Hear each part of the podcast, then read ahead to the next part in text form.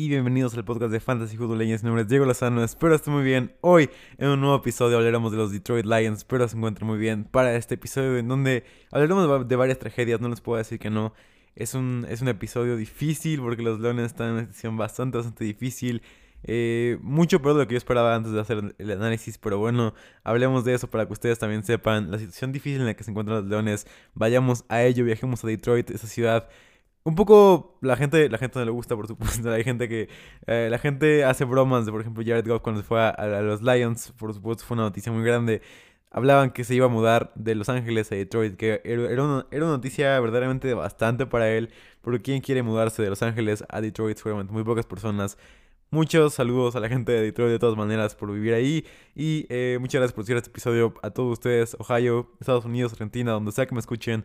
Muchas, muchas gracias por escucharme aquí en Fantasy Football Legends, la mejor, la, mejor, el mejor podcast para poder saber todo de americano y todo de fantasy football. Vayamos a ello, vayamos a Detroit. El head coach es Dan Campbell. Sí, el mismo coach que ustedes conocen que hizo todo esto todo, todo este discurso increíble que, que, todos nos encantó.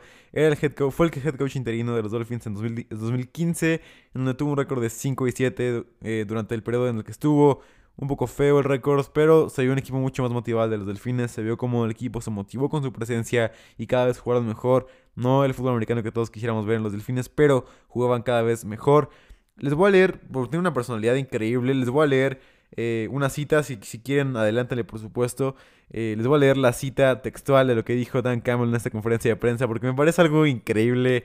Si no quieren escucharlo, como les dije, adelántenle con todo, con todo, eh, sin ninguna, sin ningún temor al éxito, adelántenle. Pero ahí les va. It's found a way to overcome adversity, alright. So this team is going to be built on. We're going to kick you in the teeth, alright. And when you punch us back, we're going to smile at you. And when you knock us down, we're going to get up, and on the way up, we're going to bite a kneecap off, alright? And we're going to stand up, and it's going to take two more shots to knock us down, alright? And on the way up, we're going to take your other kneecap, and we're going to get up, and it, then it's going to take three shots to get us down. And when we do, we're going to take another hunk out of you. Estas fueron las palabras de Dan Campbell. como, como, como ya lo saben, es, es todo un personajazo, la verdad. Quiero quiero verdaderamente que, tenga éxito en este, en este, en este tour por los, por los Lions. Verdaderamente quiero que sea este de la situación. No es una, no es una situación favorable en, ninguna, en ningún momento, pero tener a Dan Campbell ahí creo que va a ayudar a los jugadores a motivarse. Por lo menos se ve que es una persona bastante intrépida, bastante, eh, no sé, estas personas que, que, que, hacen lo que sea por ganar y lo que, hacen lo que sea por... Eh, por, no sé, por unir al equipo. Creo que esto va a ser muy bueno para el equipo de los, de los Lions, que van a venir cada vez más como más fuertes. Van a morder las protecciones de las rodillas semana tras semana. Van a ser un equipo muy rudo. Yo creo que este fue para mí el mejor discurso de toda la offseason hasta ahorita. Ha sido por lo menos hasta ahorita. Veremos qué pasa en la free agency que empieza en unos días. El 9 de marzo, para que lo sepan bien, el 9 de marzo es el fin de los eh, franchise tag deadline, que es el franchise tag deadline. A partir del 17 de marzo empieza la free agency, empieza la locura, empieza una de nuestras temporadas más en una de nuestras temporadas favoritas de toda la NFL. Eh, tal vez it's the most wonderful time of the year. Ya sé que no es en playoffs, pero estamos felices con lo que tenemos ahorita. Tenemos offseason aquí. ¿Por qué estar tristes por eso? El offensive coach es Anthony Lynn. Fue el coordinador ofensivo de los Bills en 2016, fue el asistente de head coach y coach de corredores en 2015 de los Bills mismos. Además fue el head coach de los Chargers el año pasado. También tres, por tres temporadas fue el, head coach de los Chargers. Eh, con un, con un, un, sistema de juego bastante malo, bastante poco, creativo, perdón. Eh, una toma de decisiones bastante mala. Esperemos que esto mejore en los Lions, donde tenga un puesto menor, un puesto donde no vaya a tener tanta presión a la hora de tomar decisiones importantes. Lo vimos en muchos partidos. Eh, no recuerdo si fue en el partido de los Raiders, estoy casi seguro que fue en ese. Tenían los 13 puntos y ¿qué hacen? Sacan el equipo del Quedaban 20 segundos al reloj, saquen a su equipo de, titular, no tenían tiempo, se meten el equipo de, las patadas, el equipo, equipos especiales, meten los equipos especiales, perdón, y mm, se les acaba el tiempo para patear el balón, como si fuera una serie de comedia, como un Ted Lazo de, de, de fútbol americano sería este, no puede ser, vean Ted Lazo en Apple TV, no es, una, no es un patrocinio para nada, pero vean Ted Lazo si pueden, les va a encantar a ustedes que, a, los, a ustedes que les gusta el fútbol, americano y el fútbol les va a gustar esto. Su sistema de juego de, de, Anthony Lim favorece principalmente a Tyrants y corredores, por lo que Swift y Hawkinson creo que podemos esperar bastantes buenas cosas de ellos. Depende quién sea el wide receiver del equipo, pero también puede ser un sistema favorable, un, un, ecosistema favorable para el wide receiver one. Eh, de defensive coordinator tenemos a Aaron Glenn, era el coach de la secundaria de los Saints desde el 2016. Hizo un muy buen trabajo porque Lattimore, como se los dije, es un buen cornerback, es un gran cornerback de protegiendo uno a uno los, al, receptor rival. Ya no es lo que era antes para nada. Aunque la gente siga vendiéndonos como lo, como lo que era anteriormente Latimore, ya no lo es. Aún así, gran trabajo de Aaron Glenn porque cualquier jugador que estuviera en la secundaria de los Saints tenía, tenía por lo menos garra y por lo menos jugaba bien daba los mejores partidos que, que, podía, sin importar el talento que le conocíamos. Muy buen coordinador defensivo que tienen los, los, los Lions, principalmente para arreglar esta secundaria que está horrorosa. Toda la defensiva, por supuesto, pero tiene una tarea terrible. Es la tarea más difícil de cualquier coordinador defensivo de toda la liga, yo creo. Tiene que arreglar la peor defensiva de todo el mundo ni tu defensiva de Tochito de los domingos, en donde juega, donde juega Ponchito, el gordito linebacker, donde juega el cornerback, eh, el flaco juega de cornerback eh, y se le van absolutamente todos los balones. Tu defensiva, no te preocupes porque es mejor que la de los Lions. Esta defensiva es terrible, terrible, terrible. Tiene el nivel de una liga de México de Tochito, sin duda alguna. Eh, necesidades del equipo, les gustaría, me gustaría decirles tres. Mis principales tres son linebacker, edge y wide receiver. Pero tienen Ah, cada línea puede ser mejorada de la defensiva. Eh, linebacker, edge, cornerback, safety, defensive tackle. Eh, de la ofensiva ante guardia también. Que ya es un poco más un lujo lo de guardia, aún así. Muy importante mejorar todo esto, pero principalmente wide receiver, linebacker y edge y cornerback, perdón, son las cuatro. No puedo nombrar tres, que son esas cuatro principales. Eh, si me preguntaras, nada más sería linebacker, cornerback y edge, wide receiver, yo creo que es una prioridad renovar a Kenny Goladay. Es increíble lo que hace con Kenny Goladay. Cap Space es de 2.08 millones. Es el 18 en la liga. Dentro de los potenciales jugadores que serán cortados. Justamente hoy, antes de grabar el podcast, cortaron a Desmond Trufant. Así que pueden ignorar esto. Jesse James salva 5 millones en 2021 si es cortado después del 1 de junio. De Defensive Interior, Nick Williams salva 4.7 millones en 2021. Nick, Danny Shelton, Defensive Interior, salva 4 millones en 2021. Y Desmond Trufant, que ya fue cortado, salva 6.2 millones en 2021. Así que es un gran, es, un gran eh, espacio para ellos en el cap space. Seguramente se modificará. No tengo la estadística exacta ahorita, en cuanto quedará el cap space, pero calculo que quedará en 4 o 5 millones. Y será como el 16 en la liga para todos los aficionados de los Lions allá afuera. Será algo así. Dentro de los jugadores que se convertirán en free agents eh, se encuentra, por supuesto, el jefe Kenny Goladay, wide receiver, Marvin Jones, increíble, Danny Mendola, Duron Harmon, Romeo Quara, Ode Abusi, Adrian Peterson, Reggie, Ragland, perdón, Gerard Davis y Daryl Roberts. Es una lista grande, una lista larga que tienen que buscar mejorar los Lions, principalmente a la estrella Kenny Goladay, dejarlo aquí. De, de, los jugadores que fueron agregados ahorita en la offseason, esta es una nueva sección, por supuesto, pero los Lions ya agregaron a alguien.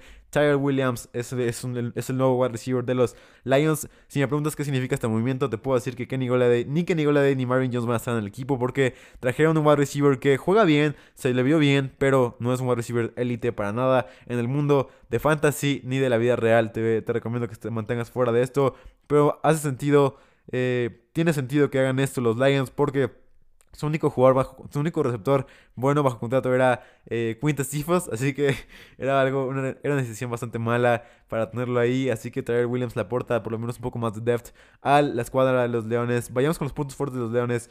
Pocos son los puntos fuertes de, este equipo, la verdad. Tengo que buscar en el film, tengo que buscar muchísimo. Eh, ya ustedes saben, ustedes saben que yo soy que yo soy una persona que ve cada snap del partido, eh, de cada partido, así que eh, tal vez no tan detallado como algunos analistas de, los, Lions, pero sé bastante del equipo y puedo decirles varias cosas que me, que parece podrían funcionar o que son buenas del equipo. Como les digo, son pocos los puntos fuertes de este equipo, plagado de hoyos en todas partes. Sin duda, contendiente a ser de los peores equipos de la liga eh, para el 2021. Kenny Golladay y Marvin Jones son dos de las fortalezas más grandes de los Lions, si no es que la más grande de todas. Y es difícil decir que ya va a estar fuera del equipo cuando tus, dos fortalezas del equipo se van. Muy probablemente es triste, como les digo, es más probable que nunca con la firma de Traer Williams. Kenny G es increíble, como ustedes ya lo han visto, ustedes seguramente lo conocen, es, es, un jugador increíble en cada uno de sus rubros, lo puede hacer absolutamente todo sin ningún problema, puede correr rutas, puede ser increíble en zona roja, puede vencer al rival en coberturas 1 a 1, puede bajar y atrapar un balón disputado contra, quien, contra cualquier quarterback, cornerback que, que tenga encima, puede hacer absolutamente todo, tiene los números que tú quieras, líder en touchdowns en, en 2019 espectacular lo de Kenny Goladay. Triste que esa temporada no pudo estar al 100 en ningún partido, pero cuando lo vimos, bueno, en, tres partidos estuvo sano y en los tres partidos que lo vimos sano fue espectacular lo que vimos de Kenny Goladay. Marvin Jones, por otro lado, es sensacional. Sigue siendo increíble, a pesar de que tiene 32 años. Cada vez que lo vemos en el campo, hace una jugada que a todos nos sorprende, con una velocidad increíble para, para tener los 32 años, sinceramente, y una manera de correr las rutas verticales que muy pocos wide receivers hacen. Es un wide receiver muy infravalorado, es un wide receiver, es de los mejores wide receiver 2 de toda la liga, si no es que el mejor, podría estar ahí en la comparación sin, ninguna duda. Marvin Jones, increíble, los dos eran un tándem increíble que, cualquier quarterback y cualquier GM, cualquier head coach quisiera tener en su equipo. Eh, veremos si, si alguien más lo junta, no creo que sea posible, pero si alguien más lo junta sería igual un tándem peligrosísimo. Eh, me encanta lo cuando vemos a Kenny Gola y Marvin Jones. La verdad me encantaba verlos, verlos a los dos jugar juntos. Era un tándem espectacular que, ilusionaba ver junto, junto a Matthew Stafford ahí. Parece que los tres estarán fuera para la próxima temporada. Y los Leones se aproximan cada vez más a tener un récord bastante malo y a ser tal vez el peor equipo de la liga. Si, si es que los Texans no roban ese título de, eh, de peor equipo de la liga. La línea ofensiva es un buen trabajo, también podemos mencionarlo entre los puntos fuertes de la liga, del equipo, perdón. Hizo un trabajo decente protegiendo al quarterback, tuvo una efectividad de 87.7 que fue la doceava mejor. Protegiendo la carrera no fueron tan buenos como alguien esperaría, pero estuvieron a la altura de la NFL para poder proteger a Matthew Stafford. Además que Matthew Stafford tiene una gran habilidad para poder extender las jugadas y poder dar un buen pase en el momento adecuado. Pero creo que veremos cómo le va con Jared Goff justamente porque...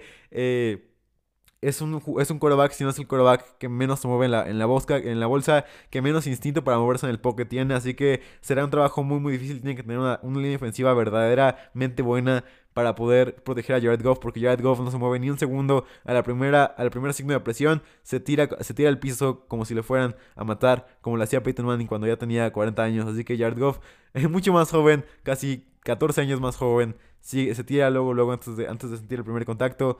Es triste lo que vamos de Jared Goff. Como ustedes saben, yo no soy un creyente de Jared Goff. No me gusta para nada ese tipo de quarterback. Y menos él. No me gusta como la manera en que juega. Por supuesto, tengo respeto por estar ahí. De todas maneras, no, no soy un fan de Jared Goff. Y creo que debajo de, esta línea ofensiva, veremos cómo le va a esta línea ofensiva. Pero creo que en ese equipo puede eh, revelarse verdaderamente lo que, es, lo que es fuera de Sean McVay. Veremos qué tal. A lo mejor seguramente va a callar la boca. Veremos qué pasa. Sobre todo en la línea ofensiva, Frank Ragnar, el quiero mencionar, es de los mejores centros de la liga. Si quieres, si quieres ver un centro bueno, si quieres, si quieres ver la definición, en el diccionario seguramente, en el, diccionario de fútbol americano, cuando buscas un buen centro de la NFL, te aparece Frank Ragnar eh, en la primera búsqueda. Es, una, es, un, es un centro top 3, si no es que top 5, si quieres eh, bajarlo un poco más en la liga, sin duda alguna. Si quieres saber, como les digo, cómo es un buen centro, ve y ves, busca los partidos de los Leones y ve cómo juega Frank Ragnow. Increíble. Hay un video en Facebook de, el, de él en su, como su nominación a Pro Bowler. Todos sus highlights, espectacular. Me encanta ver jugar a Frank Ragnow. Es una muralla auténtica que detenía a cualquier edge rusher que le pusieras enfrente, sin importar quién sea. Frank Ragnow te detenía ahí, creaba espacios para, para la carrera también. En la métrica que quieras ver, Frank Ragnow estuvo ahí arriba con los mejores. En sacks permitidos permitió 0 sacks, que fue el número 1 de la liga. Golpes al, quarterback permitió 1, número 2 en la liga. Permitió 8 hurries al quarterback, que fue el número 4 en la liga. Y 9 presiones al quarterback y se convirtió en el, tercer mejor eh, centro de la liga en, en este rubro. En una métrica de efectividad de pass blocking, solamente Corey Linsley, eh, que es el mejor centro de la liga sin, siquiera dudarlo. Austin Reiter y JC Tretter estuvieron arriba de Frank Ragnow. Nadie más es mejor que Frank Ragnow. Increíble lo que vemos semana a semana de él. Eh, por supuesto, un punto fuerte, seguramente ya te lo estabas, ya lo estaba esperando desde antes, que, desde antes que escucharas el podcast. DeAndre Swift, un jugador que me encanta. Tuvo una temporada muy, muy buena. Un drop en su primer partido en donde perdieron contra los Bears. Aún así, supo revertir su temporada y supo hacer hacerlo de buena manera. No estoy diciendo para nada ni que estuvo eh, ni arriba de JT ni arriba de, James Robinson. Pero creo que está ahí abajo con eh, Gibson y todos esos novatos que, sobresalieron en el primer en la primera temporada de su carrera. En la semana 10, a partir de la semana 10 contra Washington liberaron a DeAndre Swift y por fin pudimos ver el swag de este gran gran jugador. Eh, sin embargo, tuvimos que esperar muchas semanas para que volviera, como les dije, como les decía en ese momento, ese regalo, ese regalo de Navidad que te regala tu abuelita, tu tía, que no lo puedes abrir hasta dentro de, hasta dentro de dos meses. Así que es un, es un regalo de Navidad que verdaderamente esperábamos que esperábamos abrirlo. Luego, luego no fue así, se lesionó. Tuvimos que esperar. Después de la conmoción nunca fue el mismo. Y nunca pudimos ver a este DeAndre Swift explosivo que vimos en la semana 10 contra Washington. Aún así, siguió jugando muy bien. Le falta todavía muchísima velocidad a la hora de correr. Aún así, como les digo, es algo que puede mejorar para poder estar ahí arriba con los, con los, con los corredores de esta, de esta clase. Incluso les voy a decir fácilmente que Swift estuvo arriba de Clyde Edwards Hiller fácilmente para mí. Eh, le falta todavía, como les digo, elusividad y también un poco de, eh, de fuerza a la hora de correr, un poco de, de, este, lo que le llaman trucking, le falta un poco más todavía a Swift. Aún así, es increíble lo que vemos cada semana de él, recibiendo, rompió 11 tacleadas, que fue el octavo de toda la liga, por supuesto el mejor novato, tomando los corredores con al menos 47 targets, solamente Camara, James White, Miles Gaskin, Naheem Hines y Eckler tuvieron más rutas corridas que DeAndre Swift y eh, fue el novato con más yardas por ruta corrida de toda la liga. Espectacular lo de DeAndre Swift. Es, algo que no, nos paramos a ver. DeAndre Swift para mí fue el mejor receptor de toda esta clase de novatos. Creo que hubiera sido mejor fit si Kansas lo hubiera agarrado. imagínense Kansas con DeAndre Swift hubiera sido todavía más exclusivo de lo que es ahorita. Eh, no, ninguna falta de respeto a CEH que lo hizo de buena manera, pero DeAndre Swift es, otro, es otra bestia recibiendo el balón. Está ahí arriba con los más grandes en su primer año. No puedo esperar a verlo en su segundo año. También DeAndre Swift fue el novato con mayor cantidad de target share de toda la liga, con 24.8% de target share. Un legítimo RB en esta temporada, una legítima opción top 10. Y si alguien lo va a tener, más vale que seas tú y no tu tío. Eh, castroso que se lleva a los jugadores buenos. Otra opción buena es TJ Hawkinson. Es una gran es una gran luz verde en su, en su equipo, en el equipo de los Leones. Es, muy bueno tenerlo ahí. cada que. Eh, una, una de mis anotaciones que siempre he hecho es que cada que DeAndre Swift tiene partidos muy grandes en Fantasy, TJ Hawkinson tiene partidos muy, muy malos. Basta ver nada más esta estadística para saber esto. Cuando DeAndre Swift tuvo 25 puntos en la semana 10, TJ Hawkinson tuvo la cantidad de 3.3 puntos. Cuando DeAndre Swift tuvo 22 puntos contra Tennessee, Hawkinson tuvo 1.8. Cuando eh, Swift tuvo 16 puntos, Hawkinson tuvo 5.5. Así que vemos que sus puntos no se relacionan para nada. Cuando Hawkinson corre más rutas, DeAndre Swift corre menos. Cuando Hawkinson tiene más targets, DeAndre Swift tiene menos. Cuando ahí viceversa, por supuesto. Eh, pero aún así creo que pueden coexistir en este, en este equipo más sin receptores, sin, receptores que parece será la situación. Si se deciden ir nada más por Quintus Sifos y Tyler Williams y Mohamed Sanu ahí en el, como receptores, creo que pueden vivir los dos juntos, Hawkinson y Adam Swift. Si, me, pidieras apostar por alguien, por el, por el jugador que va a tener más éxito en este equipo, apuesto por, por Swift. Aún así, Hawkinson es un gran, gran jugador que, que es imposible no mirarlo y emocionarte. Es mini Kittle. Eh, Coach Lynn lo usa muchísimo, usa muchísimo los Titans, seguramente lo usará muchísimo. Dan Campbell era el entrenador de Titans los, de los Saints se concentra en esa posición más que nada. Así que Dan Campbell va a ver la manera de que Hawkinson siga involucrado sin importar quién está en, el campo y contra quién se enfrenten. Aunque cuando estuvo en Miami, eh, cuando estuvo en Miami, Dan Campbell, principalmente los corredores tenían un, rol principal. Eh, creo, que, creo que será diferente porque Lynn está ahí. Vemos que siempre le ha gustado tener eh, perdón, Titans ahí. Es importante considerarlo esto. Hunter Bryant es un gran reemplazo para Jesse James, que como les digo, espero será cortado eh, esta semana o la próxima. Es triste, pero bueno, Hunter Bryant es un gran jugador que en el colegial mostró buenas capacidades. Cuando jugó, jugó bien. Bloqueaba bien, no también como, como esperábamos, pero en las prácticas decían que era un gran jugador que recibía balones, así que creo que puede ser un buen reemplazo para Jesse James y un buen jugador para traer marca y para no siempre lanzarle balones a TJ Hawkinson. Romeo Okwara y Trey Flowers son dos jugadores que pueden usar como principales sets para la próxima temporada si es que Okwara vuelve a firmar con los, con los, con los Lions. Romeo Okwara y Trey Flowers serían un gran, un gran dúo de edge, de edge rushers y para componer un poco lo que se está haciendo con este equipo, el safety Durham Harmon jugó arriba del promedio, pero se convierte en, se convierte en free agent eh, en la offseason, así que Creo que es una prioridad renovarlo. Por supuesto, ya estaré hablando más adelante en mi offseason ideal para los Leones. Vayamos a la parte negativa del equipo que es muy larga. La secundaria fue increíblemente mala. Fue la peor defensiva prácticamente en todos los rubros. Efectividad tacleando fue el último lugar. Defensiva contra la carrera fue el, lugar número 31. Creando presión fue el lugar número 20. En cobertura fue el número 32. IP por jugada fue el número 32. Así que en donde lo veas, esta defensiva fue espantosa. Todo todo salió mal. Como les digo, tu defensiva del Tochito es mucho mejor que la defensiva de los Leones. Así que siéntete feliz por eso. Sonríe por eso, como les digo, cada episodio sonrían. Porque eh, tenemos NFL en nuestra vida y eso siempre nos tiene que ser felices. Oro Warille probó ser un cornerback que no es verdaderamente eficiente. No tiene las credenciales para ser un cornerback inicial en la NFL. Okuda mostró ciertos flashazos en la temporada. Eh, no, tener, no tener por supuesto, le afectó a su progresión como cornerback. Creo que esta temporada puede dar el salto y tiene que dar el salto con este offensive coordinator, eh, perdón, defensive coordinator que tiene que ayudarle a Okuda a ser un mejor jugador, como lo es, eh, el, como lo es Aaron Glenn. Le va a ayudar a Okuda a poder dar ese salto que todos esperábamos cuando lo daron tan alto en el draft. Todos esperábamos que iba a ser el cornerback one lo fue. No, hubo muy pocos cornerbacks si te das cuenta que, tuvieron éxito. Solamente, bueno, el principal, lo Jerry Smith fue, fue, el principal, como les dijo. Como les dije, el mejor novato de toda la, de toda la clase 2020. Esperamos que Okuda, el mejor novato cornerback, por supuesto. Esperamos que Okuda dé ese salto hacia adelante. Tiene que darlo porque si no, las dudas van a empezar a crecer. Y Okuda puede ser un gran, gran boss si esta temporada no funciona. Todavía no debemos de mencionarlo así. Tuvo flashazos Tuvo jugadas buenas, aún así fue terrible lo que le vimos esta temporada. Desmond ya fue cortado y fue de los peores cornerbacks de toda la liga. Los linebackers fueron terribles. Jamie Collins más o menos se salva de esto. Aún así, no fue ni cerca lo que le habíamos visto en Patriotas, ni, ni cerca bueno la actuación de Jamie Collins partido a partido. El experimento de, Yal, de Yalani Tabay terminó por destruirse.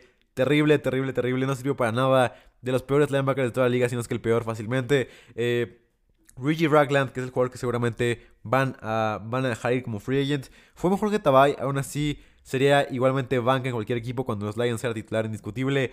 Eh, ya sé, es terrible la decisión de los linebackers de los, de los Lions, todo parece ir mal para los Lions. Eh, puede haber ciertas soluciones, ya las iré mencionando más adelante cuáles son.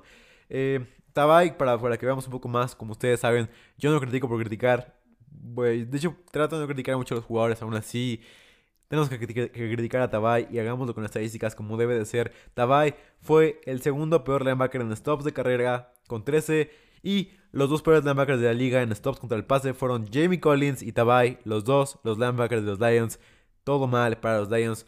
Un free safety es una, es una gran necesidad para el equipo porque no jugó bien el jugador que estaba jugando ahí. Eh, buscaron, hicieron varios experimentos ahí, aún así nunca funcionó. Como les digo, la defensa es es terrible y tienen cada una de las líneas mejorarla o por lo menos dar un paso hacia adelante para poder ser una defensa competitiva. Aún así espero que esta temporada los Lions sigan siendo la peor defensiva de toda la liga.